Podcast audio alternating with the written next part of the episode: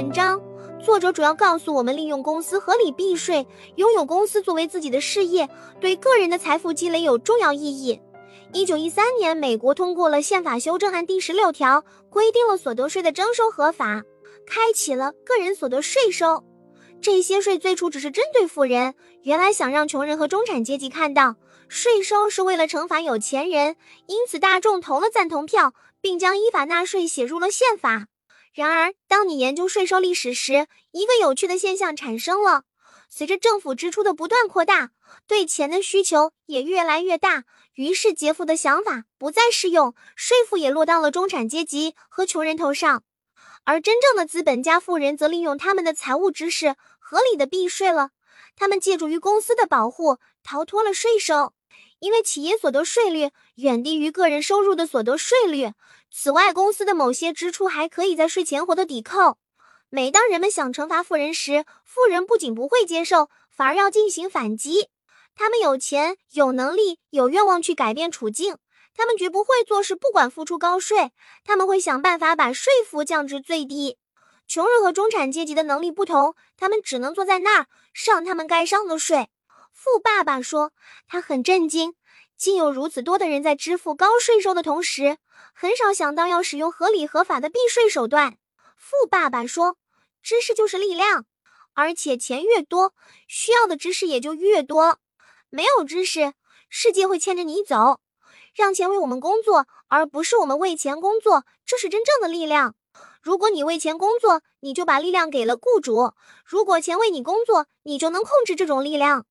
作者受过高等教育的爸爸总是鼓励他去一家大公司找个好工作。他的价值观是顺着公司的梯子一步步往上爬。他不知道，仅仅依赖雇主的工资，就永远只能是一头乖乖待己的奶牛。而富爸爸则建议作者要当梯子的主人，正是富爸爸不时的提醒，使作者走上了另一条道路。一九七四年，当时作者仍是施乐的雇员，但他同时建立了自己的第一个企业——一家房地产中介公司，并且开始关注自己的事业。在不到三年的时间中，作者在自己的小房地产公司里挣到的钱比在施乐挣到的更多。而且在自己的企业中挣到的钱是完全为我所用。富爸爸的话越来越有用。作者将富爸爸的建议都称为有关财商的知识。这些财商知识主要由四个方面的专门知识所构成。第一是会计，也就是作者常说的财务知识。如果你想建立一个自己的帝国，财务知识是非常重要的技能。你管理的钱越多，就越需要精确，否则这大厦就会倒下来。财务知识能帮助你读懂财务报表，借助这种能力，你还能够辨别业务的优势和劣势。第二是投资，作者称为钱生钱的科学。投资涉及到策略和方案，这是右脑要做的事，或者说是创造。第三就是了解市场，它是供给与需求的科学。第四是法律，它可以帮助你有效运营一个企业，并实现爆炸性的增长。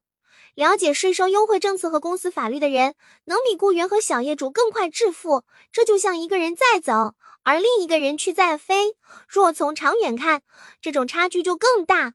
作者还提到，懂得法律可以帮助你在诉讼中获得保护。我们如今生活在一个爱打官司的社会中，富人用公司和信托来隐藏部分财富。当一些人起诉富人时，他们经常遇到法律对富人的保护，并发现这富人其实一无所有。奇怪吗？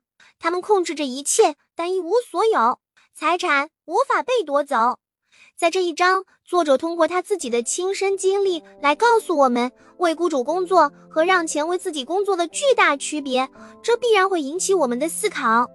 在我们也渴望财富自由的时候，我们是否能挑战自己被学校和家长教育的传统思维，从而跨出这关键的一步，结束这场老鼠赛跑的游戏，成为梯子的主人？锁定黄金屋，下期继续分享。